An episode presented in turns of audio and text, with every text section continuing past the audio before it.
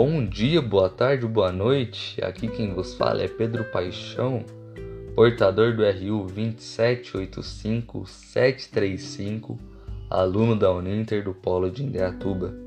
É com muito prazer que venho por meio desse podcast apresentar o meu trabalho, onde vou estabelecer a relação entre patrimônio, museu e mulheres, com base em Cora Coralina e Goiás Velho focando, claro, nas contribuições de personagens femininas no cotidiano e história da minha região e, obviamente, enaltecendo muito as mulheres.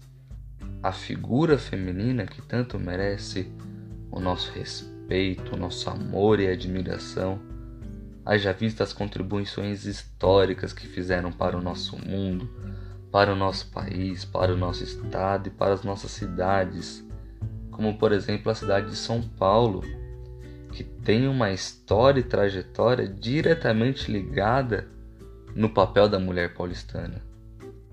E para dar destaque a essas mulheres, escolhi alguns exemplos de personagens icônicas que dão nome a ruas, praças, locais e espaços públicos. Começo por Anália Franco, uma escritora, professora e jornalista que lá no final do século XIX, começo do século XX, já era ativista em movimentos pró-feminismo.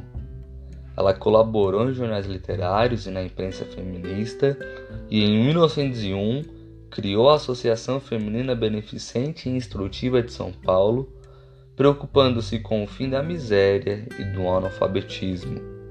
Em 1903, ela foi pioneira na criação de creches para crianças cujas mães trabalhavam fora.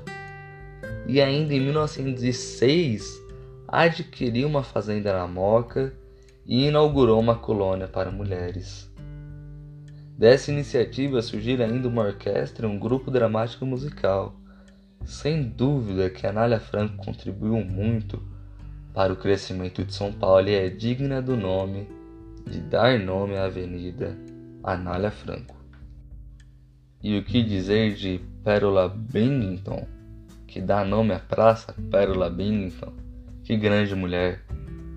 Pérola nasceu em dezembro de 1879 e em 1930, junto com Maria Antonieta de Castro, fundou a Cruzada Pró Infância, uma entidade voltada ao combate de mortalidade infantil. Ela lutou para a instituição do Dia e da Semana da Criança, não por motivos comerciais, mas com o objetivo de chamar a atenção sobre os problemas da infância. Ela ainda procurou influenciar autoridades para executar programas voltados ao cumprimento de direitos adquiridos pelas mulheres. Inclusive, o Hospital Pérola Bennington, que foi criado pela Cruzada Pró Infância, que ela fundou, tornou-se uma referência no atendimento à saúde das mulheres e, particularmente, das que são vítimas de violência. E Lina Bobardi, hein? arquiteta modernista ítalo-brasileira. Lina Bobardi projetou o Museu de Arte de São Paulo. É uma figura importantíssima dentro da arquitetura paulista, além de ser uma admirável personalidade da vida intelectual brasileira. Não à toa que em 1992 uma lei municipal deu o nome de Esplanada Lina Bobardi ao famoso vão do MASP, situado embaixo do Museu de Artes de São Paulo, na Avenida Paulista.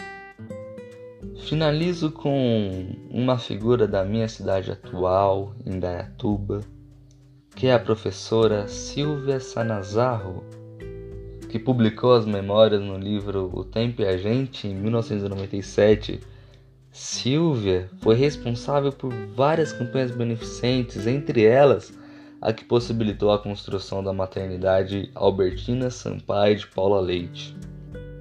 Que orgulho para os indaiatubanos! Em suma, todas essas mulheres deixaram uma forte marca na sua cidade ao longo do tempo e até hoje nos enchem de inspiração. Que isso sirva não só como um fato histórico, mas como uma reflexão para que as mulheres recebam o tratamento, o respeito e o destaque que merecem.